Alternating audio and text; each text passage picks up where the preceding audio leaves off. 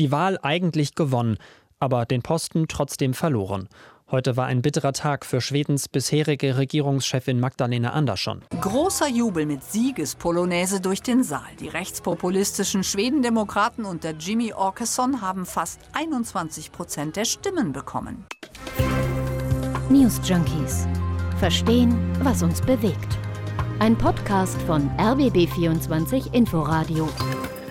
Guten Tag, sagen Christoph Schark. Und Henrik Schröder, moin die Wahl gewonnen, aber die Macht verloren. So erging es tatsächlich der schwedischen Ministerpräsidentin Magdalena Andersson von den Sozialdemokraten. Ihre Partei war zwar bei der letzten Wahl mit Abstand stärkste Kraft am Sonntag geworden, aber mhm. die anderen Parteien aus ihrem Mitte-Links-Bündnis, die haben nicht mitgezogen. Die haben so schlecht abgeschnitten, dass es die Mehrheit verloren hat, dieses Bündnis. Am Donnerstag ist Andersson deswegen jetzt zurückgetreten. Und Grund für diesen Machtwechsel ist, kann man glaube ich so sagen, einzig und allein der Aufstieg der schwedischen Rechts Rechtspopulisten, die Schwedendemokraten.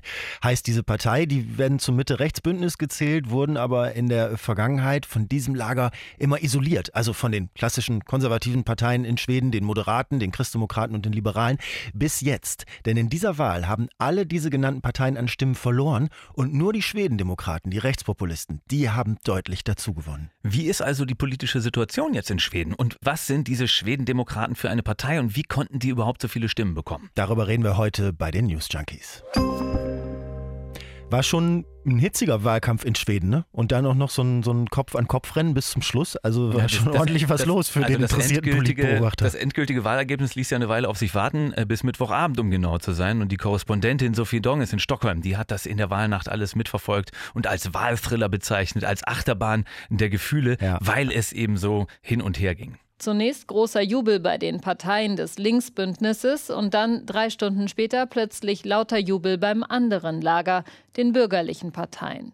Ein sicheres Wahlergebnis wird jedoch erst am Mittwoch erwartet, wenn auch die Stimmen aus dem Ausland und die restlichen Vorabstimmen ausgewertet sind. Also es war und blieb furchtbar knapp. Es mussten erst alle Stimmen auch von den Exilschweden und von den Frühwählern noch ausgezählt werden, bis dann Mittwochabend endlich klar war, stärkste Partei bleiben zwar die Sozialdemokraten mit etwas mehr als 30 Prozent, aber es reicht eben trotzdem nicht mehr für das bisherige linksgrün-liberale Bündnis. Und man muss sagen, das ist eine hauchdünne Mehrheit. Äh, ist das jetzt ja, äh, also was? Knapper könnte sie eigentlich fast nicht sein. Ne? ne dieses Mitte-Rechts-Bündnis ähm, auf sich versammelt hat. Also es sind drei Mandate mehr als das andere Lager, 176 zu 173. Aber sie haben die Mehrheit und das heißt eben Machtwechsel. Und das heißt in diesem Fall muss man sagen, auch zum ersten Mal in der Geschichte Schwedens wird die zukünftige Regierung in Stockholm abhängig sein von Rechtspopulisten, von den Schwedendemokraten. Die haben nämlich ganz allein für diese Mehrheit gesorgt. Als einzige Partei aus dem Lager haben sie Stimmen dazu gewonnen, sind auf knapp 21 Prozent gekommen und haben damit mhm. die bisher stärkste Partei, also die Moderaten, abgelöst. Und, und diese Moderaten, also die moderaten Konservativen, die hatten mit den anderen zwei Parteien des Lagers, den Christdemokraten und den Liberalen, sonst ja eigentlich die Schwedendemokraten immer isoliert. Genau, haben die ausgeschlossen. Genau, und diese Haltung haben sie aber in dieser Wahl aufgegeben, weil schon abzusehen war, dass die Schwedendemokraten gut abschneiden werden und dass man sie eben für eine Machtübernahme, für einen Regierungswechsel braucht. Naja, die profitieren ja schon seit langem äh, von den Themen, die in Schweden so gern und eben auch jetzt im Wahlkampf äh, natürlich ganz vorne standen. Da ging es um die Sorgen von vielen Schweden vor zunehmenden Verwahrlosung, vor äh, die Angst vor Clankriminalität und von einem Staat, der das alles nicht mehr in den Griff kriegt und auch seine Aufgaben nicht mehr wahrnimmt. Also Frust über schlecht funktionierende Behörden auch mhm. in Schweden schon seit langem. Weil man sagen muss, das hatten die Sozialdemokraten auch erkannt. Ne? So, so, mhm. also, also diese Stimmung in der Bevölkerung hatten das aufgegriffen und Regierungschefin Andersson ähm, ja, hat er ja so eine Art Law and Order von links gesetzt. Ne? Also es war ja auch erfolgreich, muss man sagen. Also ich meine, immerhin. Ja, nicht erfolgreich genug. Ne? Naja, diese Sozialdemokraten sind aber stärkste Kraft geworden, äh, haben auch dazu gewonnen, also haben keine Stimmen verloren, sondern dazu gewonnen. 30,5 Prozent haben sie erreicht, aber es hat eben nicht gereicht, um äh, sozusagen das ganze Mitte-Links-Bündnis nach oben zu ziehen. Und mhm. die Schwedendemokraten konnten bei diesen Themen eben auch punkten, auch Wähler gewinnen und haben, so sagen es Beobachter, vor allem auch vom Frust vieler Menschen profitiert, die den anderen Parteien diesmal einen Denkzettel verpassen wollten. Lass uns noch mal genauer drauf schauen, ja, was das eigentlich für eine Partei ist, diese Schwedendemokraten. Also die haben ja durchaus eine Geschichte, die kommen, die kommen ja nicht aus dem Nichts auf einmal. Ne? Naja, wenn man so das deutsche Pendant dazu suchen müsste, muss man es, glaube ich, eigentlich erfinden. Also es wäre so vielleicht sowas wie eine Mischung aus NPD und AfD. Also mhm. äh, ist 1988 gegründet worden. Diese Partei hat klare Wurzeln in der schwedischen Neonazi-Szene, wie eine NPD, muss man sagen. Aber die Schwedendemokraten, die haben es eben geschafft, in der Zwischenzeit sich ein relativ sauberes Image am rechten Rand der Mitte zuzulegen.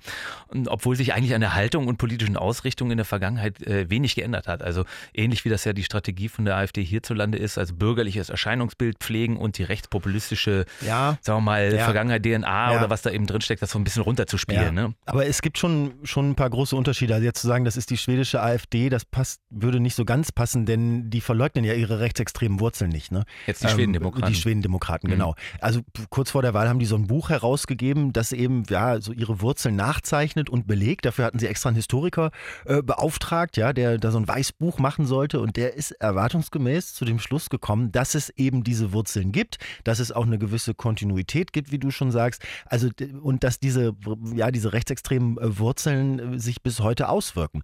Also die Strategie, dass sie sowas über sich selbst in Auftrag geben, äh, die ist ja nachvollziehbar so, ne? Stichwort Saubermann. Aber bei dem Ergebnis hätte das ja eigentlich ein Schuss ins Knie werden müssen. Hätte auf jeden Fall werden können, aber die Strategie ist aufgegangen. Also die Schweden-Demokraten konnten sich hinstellen mit diesem Buch und sagen, seht her, wir setzen uns mit unserer unrühmlichen Vergangenheit auseinander. Und der Historiker hat ja auch klar dargelegt, im Ursprung waren Skinheads, waren rassistische Kampforganisationen und andere Nazi-Gruppen und zwar fast zur Hälfte ganz am mhm. Anfang. Mhm. Nur sehen das eben heute viele nicht mehr und auch vor allen Dingen nicht als Hindernis, diese Partei zu wählen, anders als vor ein paar Jahren noch. Ähm, Korrespondentin Sophie Dong ist nochmal in Stockholm, die beschreibt den Wandel dieser Partei so. Vielen galt die Partei lange als zu radikal mit ihren Wurzeln in rechtsextremen Kreisen, als sie 1988 gegründet wurde. Doch nun gelten die Schwedendemokraten als softer. Das spiegelt sich auch im Logo der Partei wider. Eine Blume in blau-gelb, den schwedischen Nationalfarben. Und diesen Imagewechsel, der sich da in dem Symbol widerspiegelt, äh, den darf Parteichef Jimmy Orkeson als Erfolg für sich verbuchen. Also der kann sich mit dem Weißbuch hinstellen und sich feiern lassen für die Auseinandersetzung mit der Vergangenheit, hat sogar Lob dafür von den anderen Parteien bekommen. Aber anders als das Buch selbst sagt er eben, unsere heutige Politik hat nichts mehr mit diesen Wurzeln zu tun. Das reicht den Leuten offensichtlich auch, um die Schwedendemokraten jetzt wählbar zu machen. Hm. Und warum das so funktioniert, dafür haben die schwedischen Medien natürlich auch nach Erklärungen gesucht. Åkesson ist nicht der charismatische Parteivorsitzende, der die Partei allein vorantreibt, wie zum Beispiel Marine Le Pen in Frankreich oder Geert Wilders in den Niederlanden. Aber er ist routiniert und viele mögen ihn. Bei der letzten Wahl haben viele der Wählerinnen und Wähler angegeben, dass er der Grund für ihre Stimme war rösta på Sverigedemokraterna. Dann lass uns doch jetzt mal genauer anschauen, wie das überhaupt so gekommen ist. Also warum ja. haben die Schwedendemokraten ja. so zugelegt? Wieso sind die zweitstärkste Partei geworden? Also eine Sache vorweg, die haben ja vor allem auf dem Land schwer gepunktet. Ne? Und das ist einigermaßen abgefahren, äh, weil eines der beiden Hauptthemen im Wahlkampf, nämlich die Bekämpfung der Bandenkriminalität und der Schießereien, dieses Thema in den ländlichen Regionen eigentlich fast keine Rolle spielt und trotzdem konnten die Schwedendemokraten äh, dort damit punkten. Das ist schon bemerkenswert. Also oder? kann man ja wohl so sagen, die, die zwei Schwerpunkte der Schwedendemokraten im Wahlkampf waren A, steigende Energiepreise. Ja, ja du, das hatten alle, aber die natürlich auch, haben eine Aufversprechung gemacht. Und ja. B, eben zunehmende Bandenkriminalität. Und das zweite Thema, das haben sie extrem aufgeladen mit einer Debatte um, um Migrationspolitik in ja. Schweden. Also sie hatten einen Wahlspruch, der hieß übersetzt, ein Land frei von kriminellen Ausländern. Mhm. Das musst du dir, also das musst du dir wirklich mal vorstellen. Also das sind schon Tabubrüche, wobei man sagen muss, der Wahlkampf in Schweden war generell relativ populistisch. Ne? Es waren nicht nur die Schwedendemokraten, du findest auch äh, von den Sozialdemokraten Sätze wie, es darf in Schweden kein Viertel wie Somali-Town geben.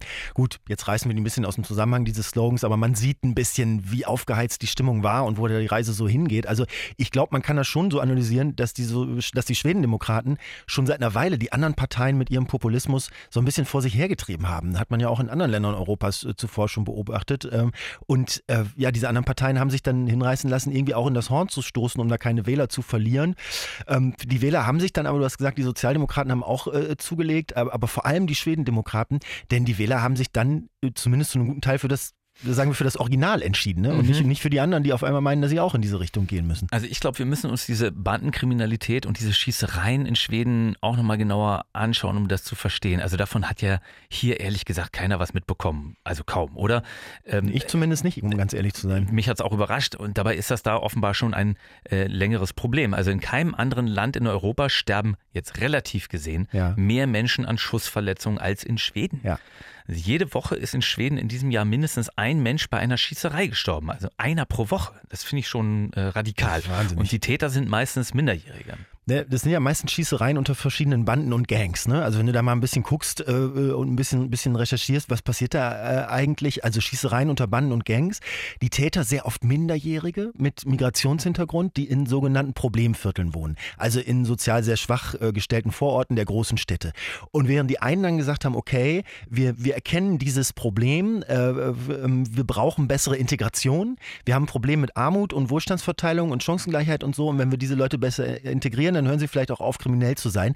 Da hatten die Schwedendemokraten eine ganz andere Antwort und haben gesagt, nein, wir brauchen mehr Polizei, härtere Strafen, mehr Abschieben, äh, Abschiebungen und insgesamt weniger Migration. Also ich glaube, man kann sagen, die Erzählung ist, die Sozialdemokraten, die lange regiert haben, die haben zu viele Geflüchtete und Migranten ins Land gelassen, die hätten dann Parallelgesellschaften gebildet und daraus sind diese kriminellen Banden entstanden. Und wenn wir jetzt die Ausländer rausschmeißen und die ganzen dicht machen, dann haben wir das Problem gelöst. Ne? Ja, so ungefähr. Aber mal zu den Fakten dahinter. Also diese Schießereien sind schon weit vor 2015, also als äh, viele Geflüchtete auf einmal kamen, in die Höhe geschossen. Also man kann sehen, dass das eigentlich seit 2005 schon zugenommen hat. Dann sind diese Täter meistens in Schweden geboren. Ja, also es sind, äh, die haben zwar einen Migrationshintergrund, sind aber de facto Schweden. Äh, die Opfer sind meistens andere Gangmitglieder und selten Personen außerhalb. Ähm, passiert natürlich trotzdem, ist trotzdem auch passiert, dass Leute da gestorben sind, die überhaupt nichts damit zu tun hatten, aber nur um das mal wirklich nüchtern zu beschreiben. Mhm. Und diese Schießereien finden nur selten auf dem Land statt, mhm. äh, sondern, sondern eben in den Vororten der großen äh, Städte. Und trotzdem haben es die Schwedendemokraten geschafft, der Landbevölkerung totale Angst davor zu machen. Dazu kommt dann die Angst vor dem sozialen Abstieg wegen steigender Preise etc., die, glaube ich, viele von uns diffus verspüren äh, gerade. Und schon hast du in dieser Gemengelage so ein Klima, in dem diese Partei offenbar für immer mehr Menschen äh, wählbar wird. Was bei diesen ganzen Zahlen äh, echt abgefahren ist oder vielleicht eher, sagen wir, traurig, die Anzahl der Straftaten insgesamt in Schweden, und das möchte, müsste man ja meinen, dass die steigt, ist aber gar nicht gestiegen. Mhm. Also diese Schießereien, von denen da die Rede ist äh, und die man eben ähm, da ähm, als Wahlkampfthema hatte, die sind sozusagen ein von der allgemeinen Kriminalität abgetrenntes Phänomen. Ja, und, und trotzdem ja. glauben aber 80 Prozent der Schweden, äh, dass die Kriminalität insgesamt zunehme und man in Schweden halt weniger sicher sei inzwischen. Das stimmt aber nicht. Und alle Statistiken sprechen im Grunde eine andere Sprache. So, was heißt das jetzt aber eigentlich, ähm, dieses Ergebnis für, für eine Regierungsbildung? Da haben wir am Anfang schon kurz drüber gesprochen. Also es wird auf jeden Fall schwierig. Du hast jetzt dieses konservativ-rechte Lager und das sozialdemokratisch-linke äh, Lager und das konservative Lager, also bestehend aus vier Parteien, den Christdemokraten, den Liberalen, den moderaten Konservativen und eben den äh, Schwedendemokraten. Die haben Stand jetzt 176 Mandate und 175 brauchen sie für die Mehrheit. Also eine hauchdünne Mehrheit, mit der sie jetzt irgendwie, äh, irgendwie eine Regierung bilden müssen. Erstaunlich finde ich dabei, die Schwedendemokraten sollen nicht mitregieren. Also die Liberalen haben das absolut ausgeschlossen, mit denen in die Regierung zu gehen. Es könnte also höchstens so laufen, dass die anderen drei Parteien aus dem Lager, also jetzt äh, aus dem äh, Mitte-Rechts-Lager, Christdemokraten, Liberale und moderate Konservative, dass die eine Minderheitsregierung bilden. Mhm. Das ist der Plan. Mhm. Also die moderaten Konservativen haben weniger Stimmen bekommen ja als die Schwedendemokraten und trotzdem soll deren Kandidat Ulf äh, Christasson Ministerpräsident ja, werden. Genau. So und diese Minderheitsregierung, die müsste dann von den Schwedendemokraten mitgetragen ja, werden. Also das heißt, sie würden nicht direkt an der Regierung beteiligt werden, wären aber der Steigbügelhalter und auch das wäre schon eine absolute Zäsur. Also die Schwedendemokraten sitzen seit 2010 im Parlament. Bei jeder Wahl haben die mehr Stimmen bekommen, aber es war lange ein absolutes Tabu, überhaupt irgendwie mit denen zusammenzuarbeiten. Ähnlich wie bei uns mit der AfD, wo das mhm. irgendwie Konsens ist unter allen demokratischen äh, Parteien. Äh, mit denen, so wie die drauf sind, arbeiten wir nicht zusammen. Und wenn die Partei jetzt eine Stütze der Minderheitsregierung wird, also dann hätte man sie ja ins Boot geholt. Ne? Dann wären die plötzlich wirklich wichtig und da wären die ausschlaggebend wichtig, kann man sagen. Und das ist natürlich jetzt die Chance für die Schwedendemokraten, erstmal aktiv Themen mitbestimmen zu können, also quasi vom Wahlkampf nahtlos weiterzumachen in die Regierung, weil sie ja auch äh, im Zweifelsfall jederzeit mit einem Misstrauensvotum ja, drohen genau. können. Das, mit das, ihrer, das ist mit ihr ihrer großer Stärke. Hebel dann. Wenn es da um, um, um Major-Themen geht, äh, die sie, die sie angehen, dann sagen sie, nee, pff, Misstrauensvotum, Was- wenn ihr das jetzt nicht so macht. Was mich wollen. wundert, wenn ich mir das jetzt anschaue, was die für ein Ergebnis haben, Mhm. für ein Wahlergebnis insgesamt äh, in Schweden, äh, warum ist überhaupt gar nicht die Rede von, von einer großen Koalition?